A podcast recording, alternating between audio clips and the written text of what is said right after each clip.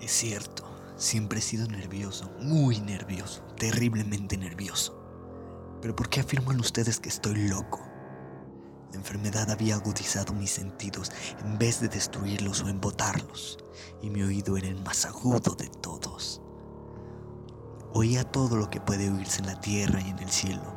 Muchas cosas oí en el infierno. ¿Cómo puedo estar loco entonces?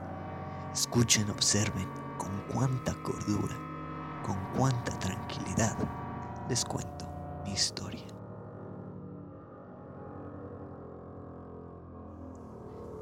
Me es imposible decir cómo aquella idea entró en mi cabeza por primera vez, pero una vez concebida, me acosó noche y día.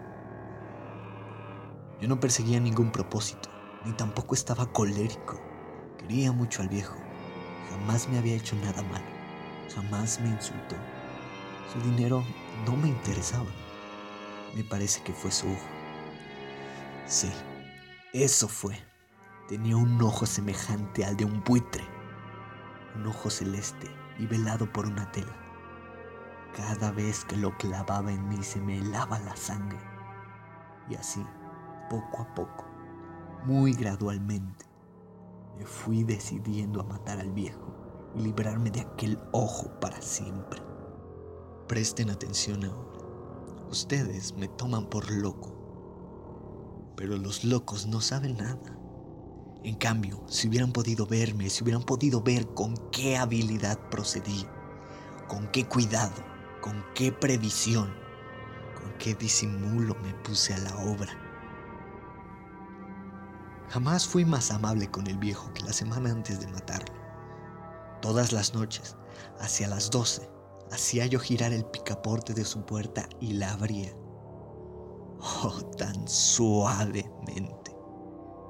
Y entonces, cuando la abertura era lo bastante grande para poder pasar la cabeza, levantaba una linterna sorda, cerrada, completamente cerrada, de manera que no se viera ninguna luz, y tras ella pasaba la cabeza.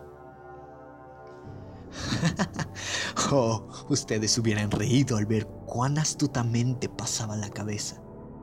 La movía lentamente, muy, muy lentamente, a fin de no perturbar al viejo.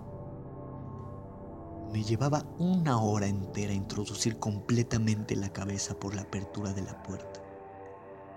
Todo esto hasta verlo tendido en su cama. ¿Es que acaso un loco hubiera sido tan prudente como yo? Y entonces, cuando tenía la cabeza completamente dentro del cuarto, abría la linterna cautelosamente. Oh sí, tan cautelosamente iba abriendo la linterna.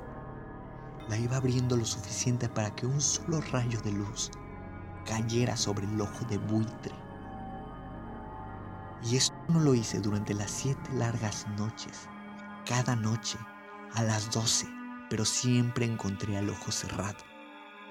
Por eso me era imposible cumplir mi obra. Porque no era el viejo quien me irritaba, sino el maldito mal de ojo.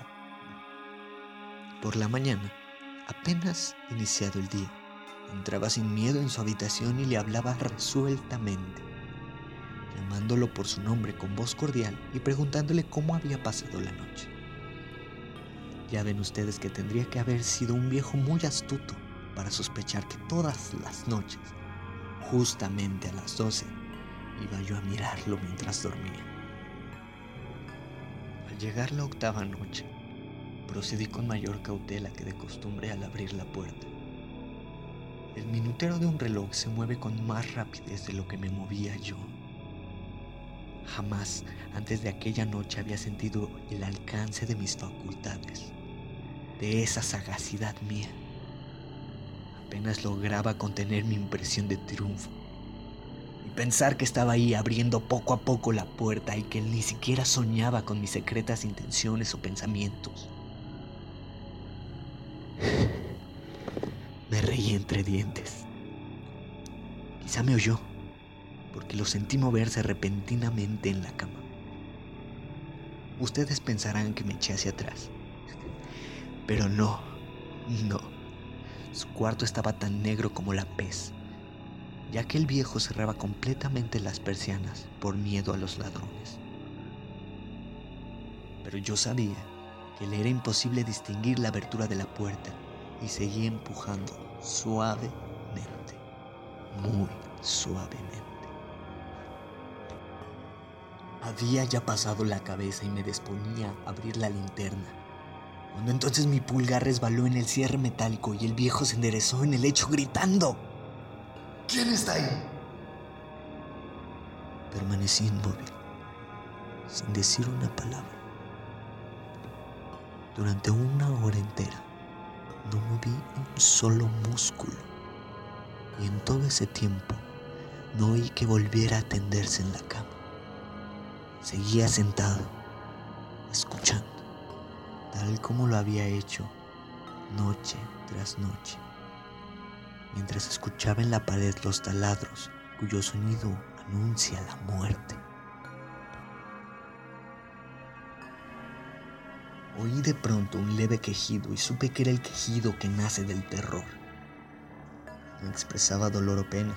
Oh no, era el ahogado sonido que brota del fondo del alma cuando el espanto la sobrecoge.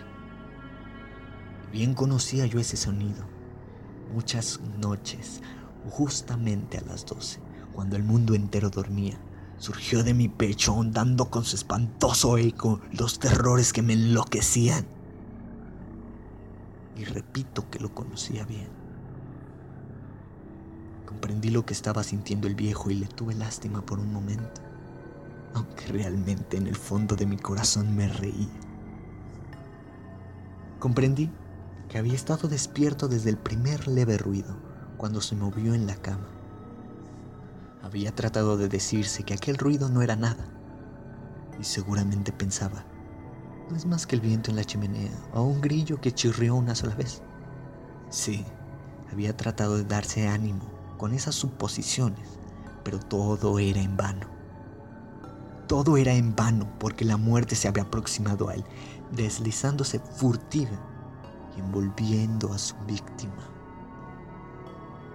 Y la fúnebre influencia de aquella sombra imperceptible era lo que le movía a sentir aunque no podía verla ni olerla, a sentir la presencia de mi cabeza dentro de la habitación. Después de haber esperado largo tiempo, con toda paciencia, sin oír que volviera a acostarse, resolví abrir una pequeña, una pequeñísima ranura en la linterna. Así lo hice. Y no pueden imaginarse ustedes con qué cuidado, con qué inmenso cuidado hasta que un fino rayo de luz, semejante al hilo de la araña, brotó de la ranura cayó de lleno sobre el ojo de buitre.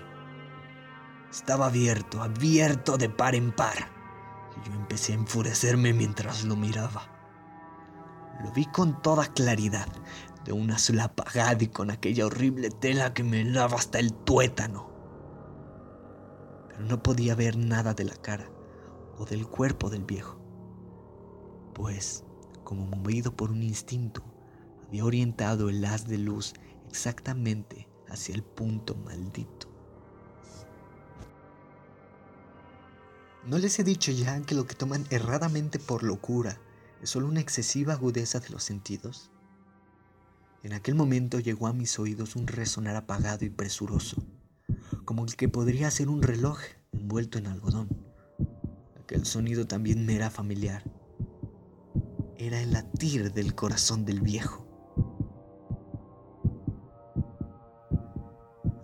Eso aumentó más mi furia, tal como el redoblar de un tambor estimula el coraje de un soldado. Pero incluso entonces me contuve y seguí callado. Apenas si respiraba.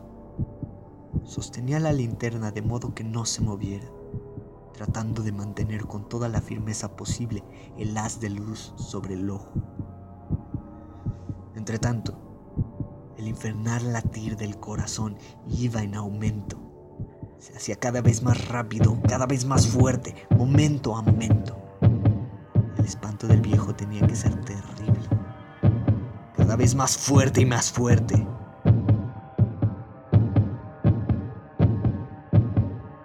¿Me siguen ustedes con atención? Les he dicho que soy nervioso. ¿Sí? Lo soy. Y ahora, a medianoche, en el terrible silencio de aquella antigua casa, un resonar tan extraño como aquel me llenó de un horror incontrolable. Sin embargo, me contuve todavía algunos minutos y permanecí inmóvil. Pero el latido crecía cada vez más fuerte y más fuerte. Me pareció que aquel corazón iba a estallar. Y en una nueva ansiedad se apoderó de mí. Algún vecino podía escuchar que aquel sonido, la hora del viejo, había sonado. Lanzando un alarido, abrí del todo la linterna y me precipité en la habitación. El viejo clamó una vez, nada más que una vez. Me bastó un segundo para arrojarlo al suelo y hincharle encima el pesado colchón. Sonreí alegremente al ver lo fácil que me había resultado todo. Pero durante varios minutos el corazón siguió latiendo con un sonido ahogado.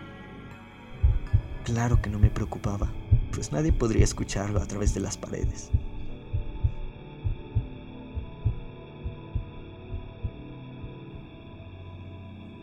cesó, por fin, de latir. El viejo había muerto. Levanté el colchón y examiné el cadáver. Sí, estaba muerto. Completamente muerto. Apoyé la mano sobre el corazón y la mantuve así largo tiempo. Ya no se sentía el menor latido.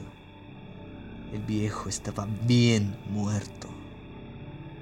Su ojo ya no volvería a molestarme. Si ustedes continúan tomándome por loco, dejarán de hacerlo cuando les describa las astutas precauciones que adopté para esconder el cadáver. La noche avanzaba mientras yo cumplía mi trabajo con rapidez, pero en silencio. Ante todo descuarticé el cadáver le corté la cabeza, brazos y piernas. Levanté luego tres planchas del piso y escondí los restos en el hueco. Volví a colocar los tablones con tanta habilidad que ningún ojo humano, ni siquiera el suyo, hubiera podido advertir la menor diferencia. No había nada que lavar, ninguna mancha, ningún rastro de sangre. Yo era demasiado precavido para eso. Una cuba había recogido todo. Cuando hube terminado mi tarea, eran las cuatro de la madrugada, pero seguía tan oscuro como a medianoche. En momentos en que se oían las campanadas de la hora, golpearon a la puerta de la calle. Acudí a abrir con toda tranquilidad, pues, ¿qué podía temer ahora? Allá tres caballeros que se presentaron muy civilmente como oficiales de policía. Durante la noche, un vecino había escuchado un alarido, por lo cual se sospechaba la posibilidad de algún atentado. Al recibir este informe en el puesto de policía, habían comisionado a estos tres agentes para que registraran el lugar. Yo sonreí, pues, ¿qué tenía que temer? Di la bienvenida a los oficiales y les expliqué que yo había lanzado aquel grito durante una pesadilla. Les hice saber que el viejo se había ausentado a la campaña y llevé a los visitantes a recorrer la casa y los invité a que revisaran, a que revisaran bien. Finalmente, acabé conduciéndolos a la habitación del muerto. Les mostré sus caudales intactos y cómo cada cosa se hallaba en su lugar. En el entusiasmo de mis confidencias, Traje sillas a la habitación y pedí a los tres caballeros que descansaran allí de su fatiga.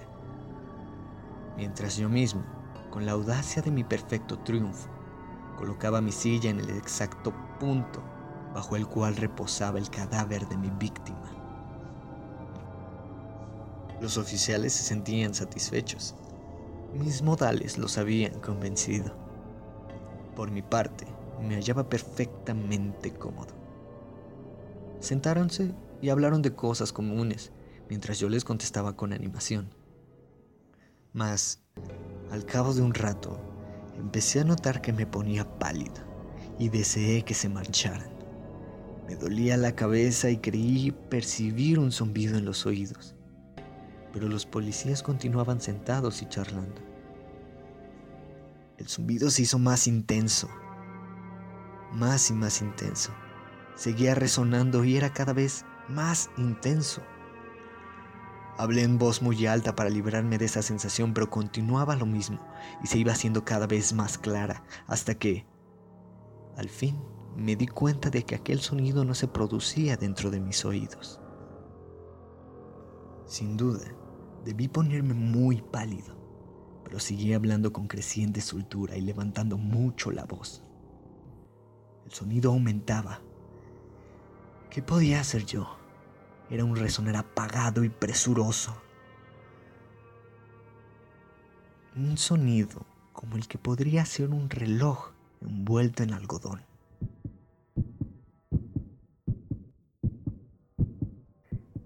Jadeaba tratando de recobrar el aliento y sin embargo los policías no habían oído nada. Hablé con mayor rapidez, con vehemencia, pero el sonido crecía continuamente.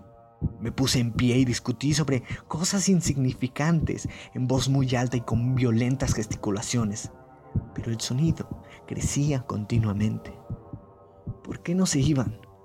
Anduve dando pasos de un lado a otro a grandes, a grandes zancadas, como si las observaciones de aquellos hombres me enfurecieran.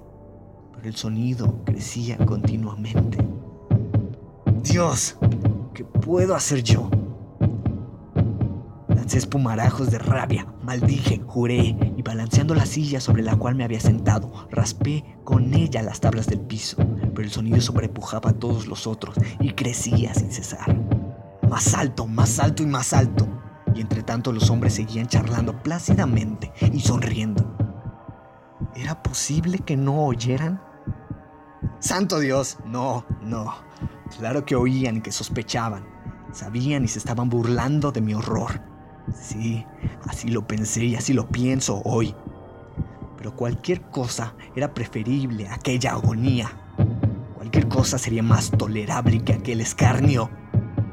Podía soportar más tiempo sus sonrisas hipócritas.